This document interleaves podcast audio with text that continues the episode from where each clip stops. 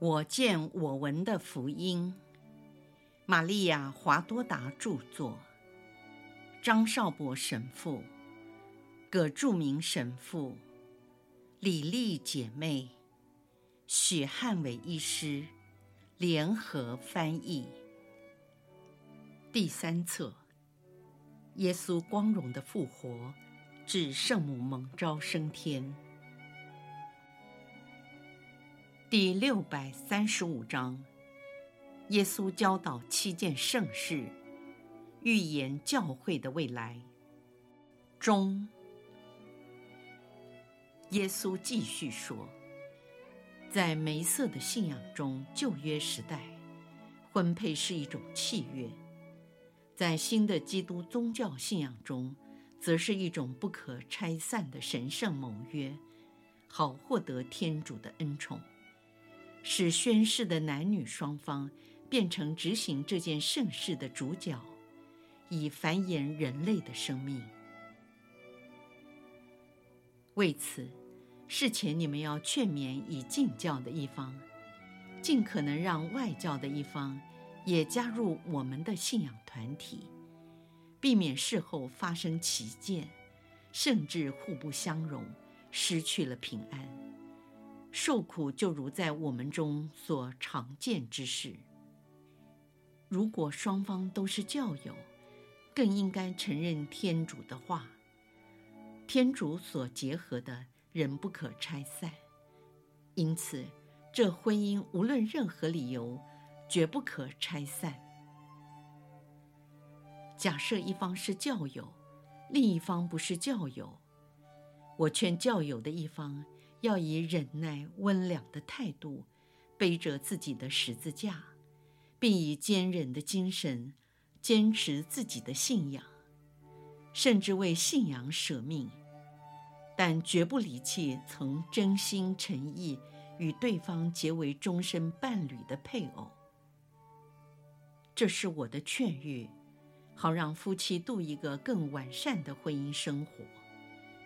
等到基督宗教更广扬时，就比较容易有教友与教友的婚配，那婚姻将更是神圣。天作之合，不可拆散。在旧约信仰的时代，为了人的心硬，梅瑟容许男方休妻，以避免因人不合理的情欲造成坏的表样。但如果在新基督信仰中，也同样解除婚约，就是罪恶。我实实在在告诉你们，人人都应背负自己的十字架。无论什么身份，结了婚的人当然也不例外。我实在告诉你们，不要让任何压力影响你们的职权，阻挡你们像一个有婚约在身。而配偶还活着的时候，希望再婚的人说：“这与法不合。”我告诉你们，败坏的部分，不守天主法律的人，最好从教会的团体分离。无论是个人或群众，为了避免他们有任何违反婚姻神圣的行为，而影响一些性德软弱的人。并且使他们对神职人员的正直及对财富或权势产生错误的想法。婚姻是一件严肃和神圣的大事。为了证实这一点，我特别参加了一次婚宴，并行了我生平第一个奇迹。但是如果只是为了满足情欲或一时兴致而结婚，这样的婚姻就有祸了。结婚本来是男女两厢情愿订立的自然契约，但从现在开始，已被提升为一种神圣的盟约。借此，男女双方誓许相互亲爱，将这爱奉献给天主，许下要全心听从天主为生儿育女制定的守则。并把子女奉献给天主，做他良善的子民。另一件事，雅各，你还记得我们在加尔莫罗山谈过的事吗？那天，我曾跟你谈过有关为病人傅油的圣事，但其他的人都不知道。你们都亲眼看见拉扎路的妹妹玛丽德莲，曾在某个星期六，融进耶路撒冷前一天，在伯达尼所设的晚宴上，用香叶擦拭了我的脚。当时我曾说过，这原是他为我安葬之日保存的。事实上，他当日所做的，并不是为了我的葬礼，因他认为这悲痛为时尚远。这次的目的只是为了涤除我的双脚在长途旅程中。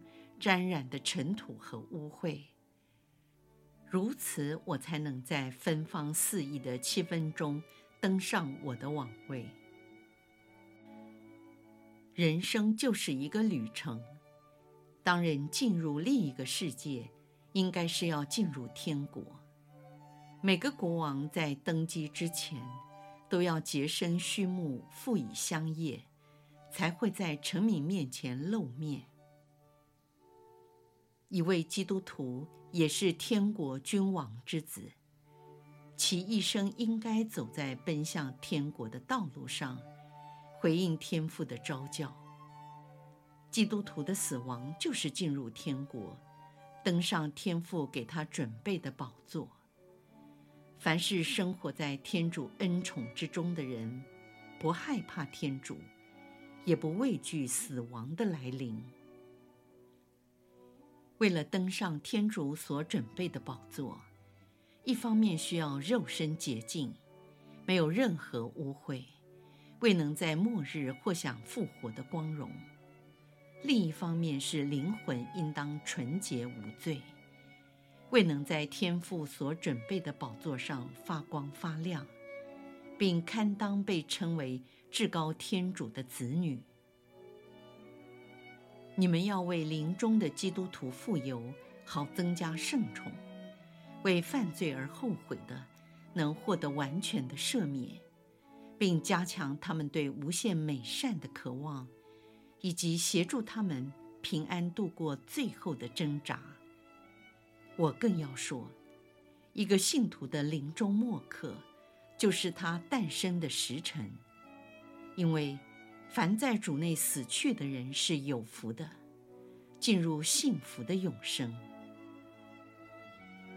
我希望你们在所有信徒身上重复玛丽德莲曾做过的事，也希望任何人不要以为这个富有礼与自己身份不相称。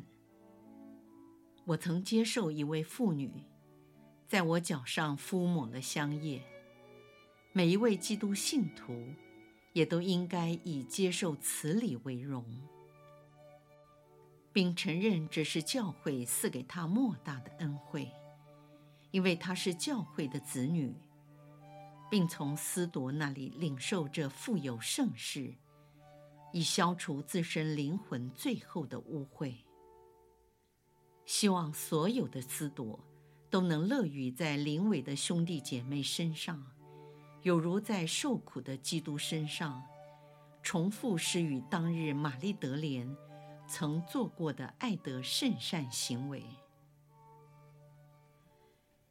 我实实在在告诉你们，当时你们没有给我做的事，竟让一位妇女超越你们，而现在回忆起来，你们都感到遗憾。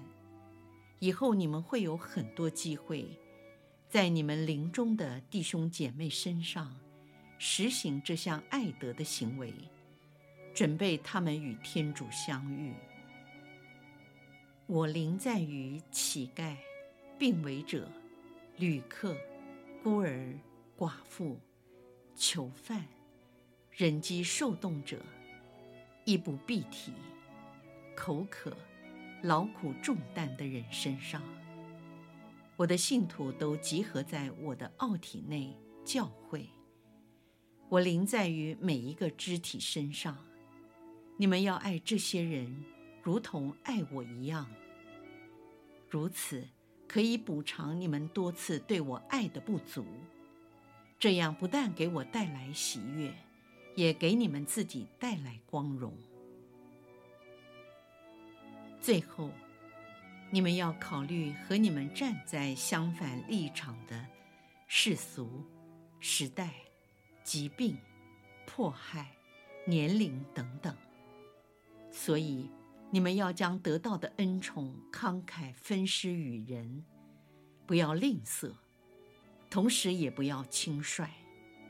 你们还要将私夺之物，以我的名义传授给门徒中最优秀的人，好使人世间永远不缺乏圣职人员。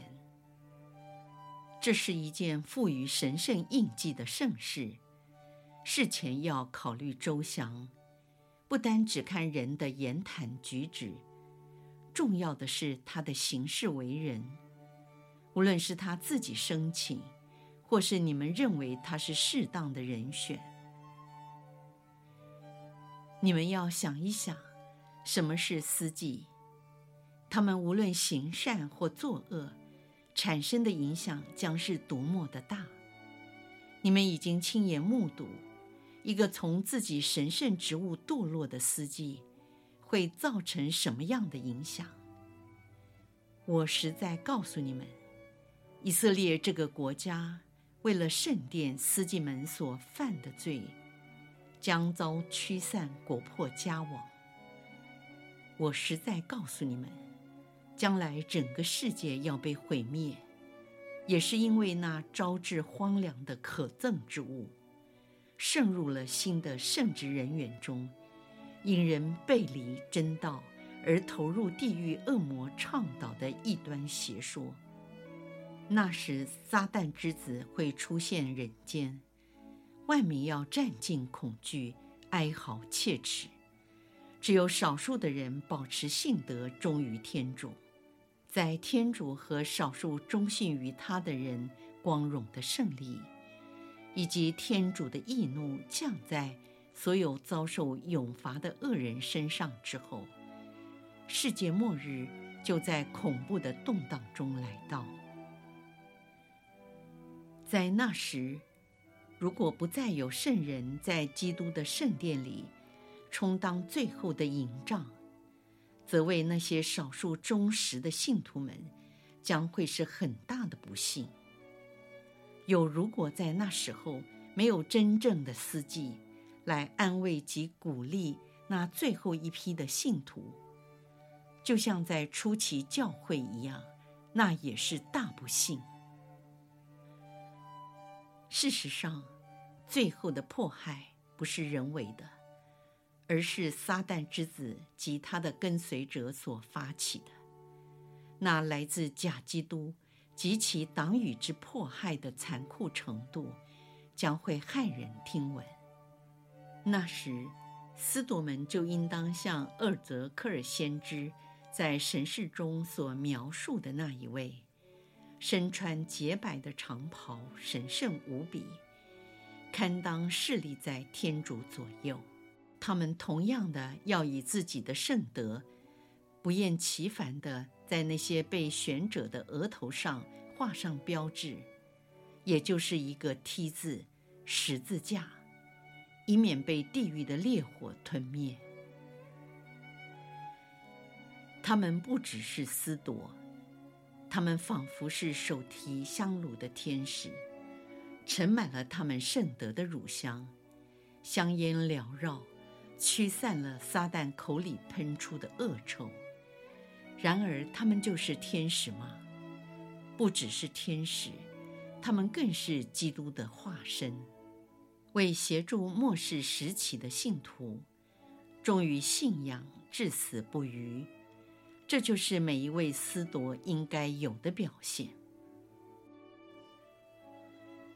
善与恶都不是突然的事，冰冻三尺非一日之寒，就像雪崩。是由一小片雪花堆积而成。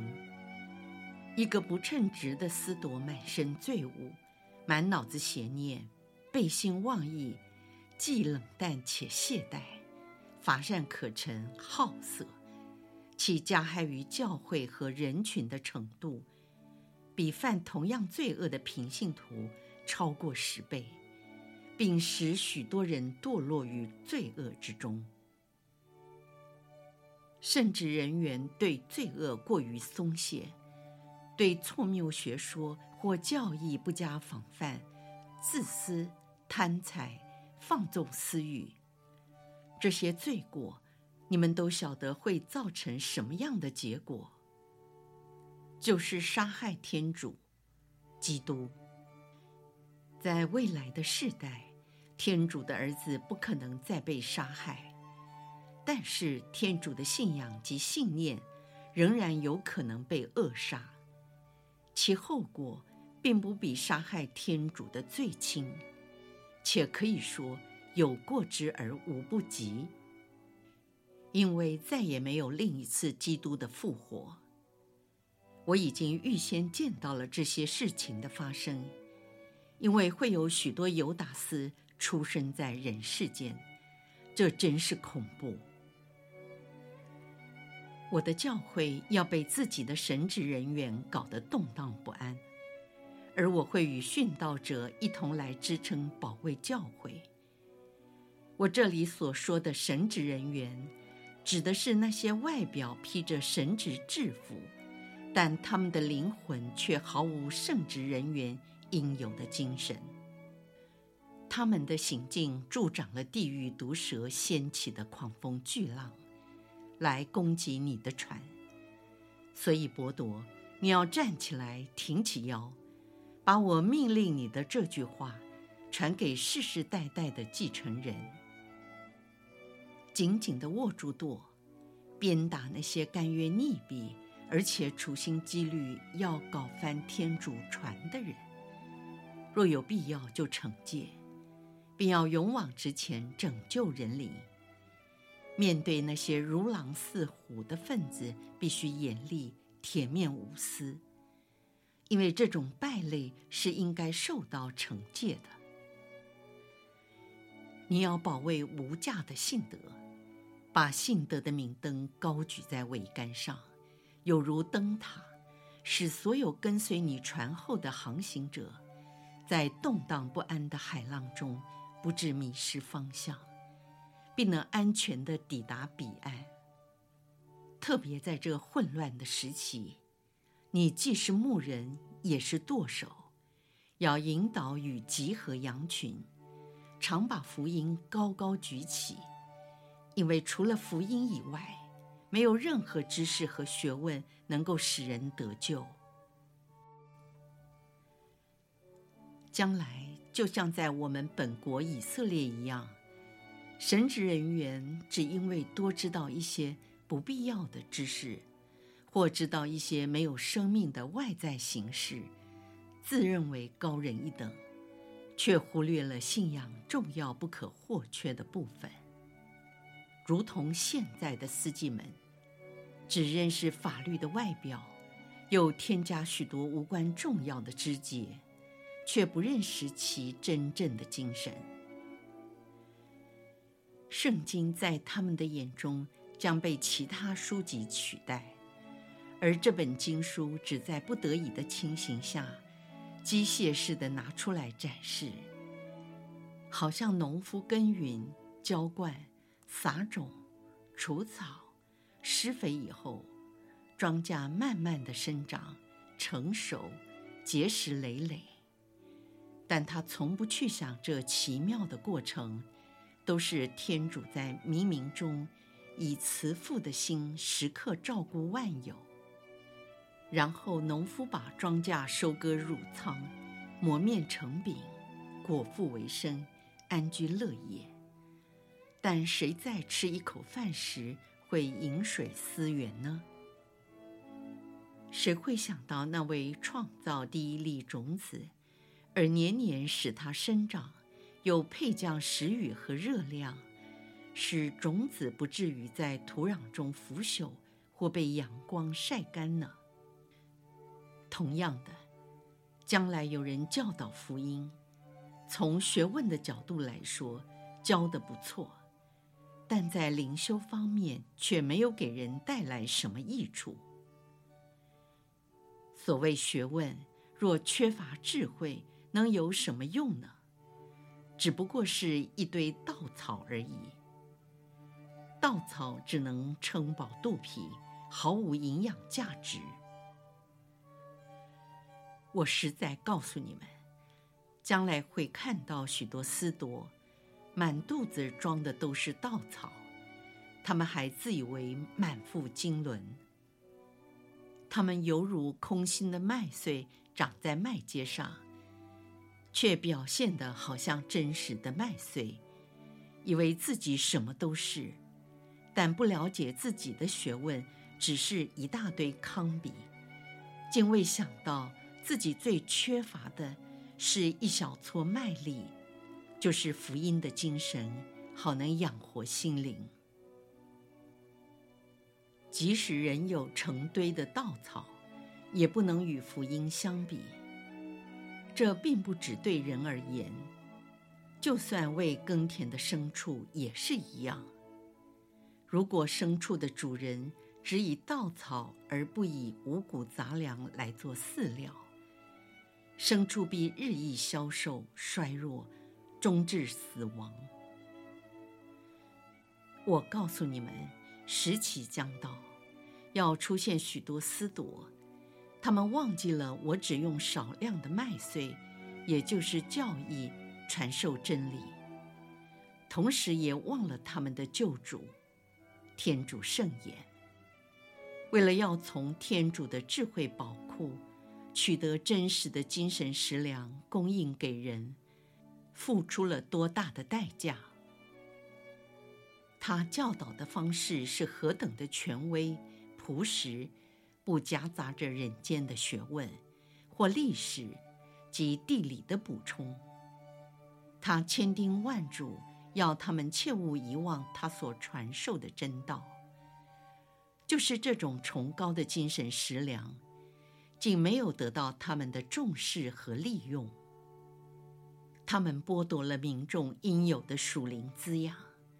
这些民众所听到的，只不过是这些司铎满口的胡言乱语，借以表达他们自己才学出众。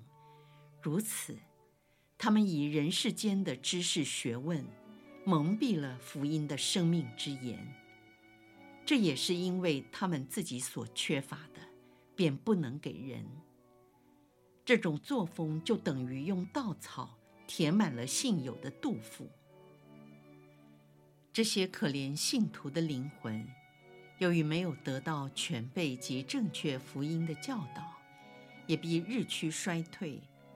其后果不堪设想，这就是为什么有列教和异端，甚至更败坏的思想和学说兴起的主要原因。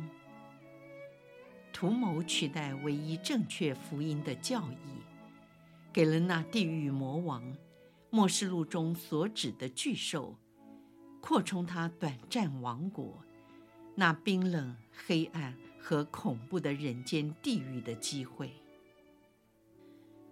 我实实在在告诉你们，创造宇宙的天赋不断地在增加天空的星辰，以免在这些既有的星辰寿命结束时，天空变成死寂空洞的世界。同样的，我也世世代代不断地大量陶成。宣传福音的门徒，派遣他们前往世界各地宣扬福音。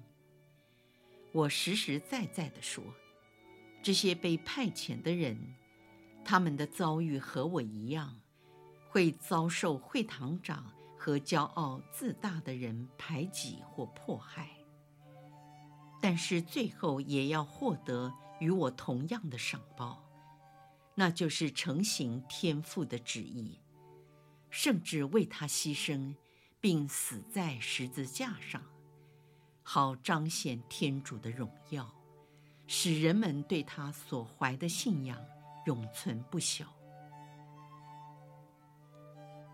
但是你大司祭伯多和你们牧者、宗徒们，以及你们未来世世代代的继承人，要时时刻刻谨慎小心，千万不要失掉福音的精神，并不断地祈求天主圣神，好在你们身上时常发生五旬节当日的奇迹。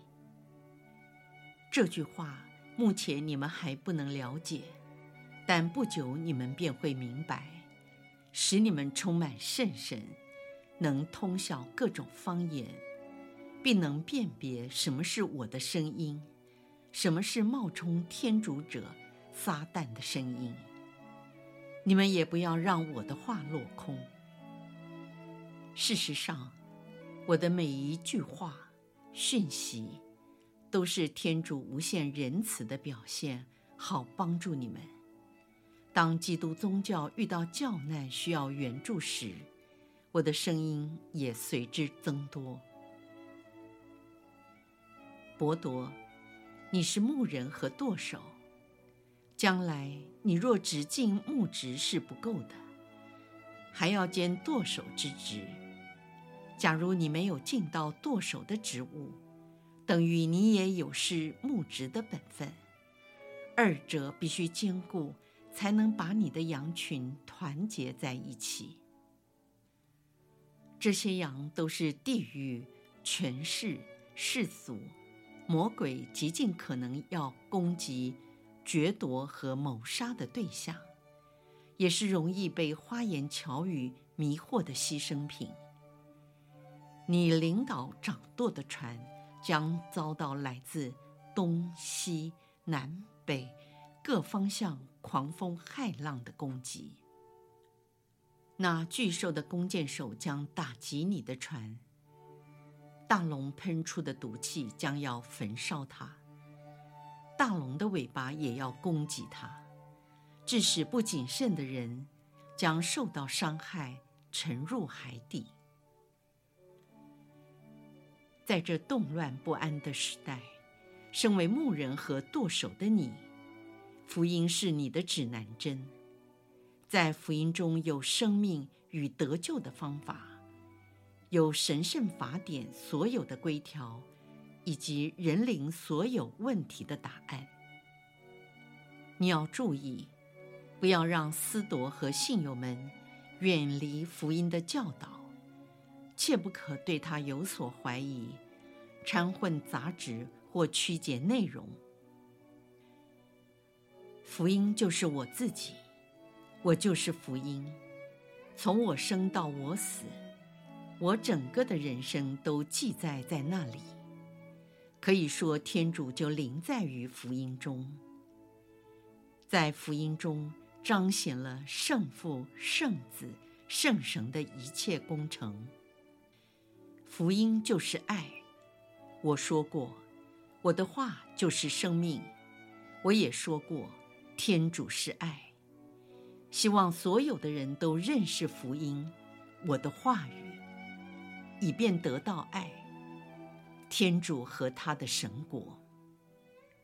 因为谁不生活在天主内，便没有天主的生命；谁不接受天主的话，便不能与圣父和我及圣神在天上合而为一，也不能归属于唯一的仰战。他是神圣的，如我所愿意的，更不能成为我这真葡萄树的枝子。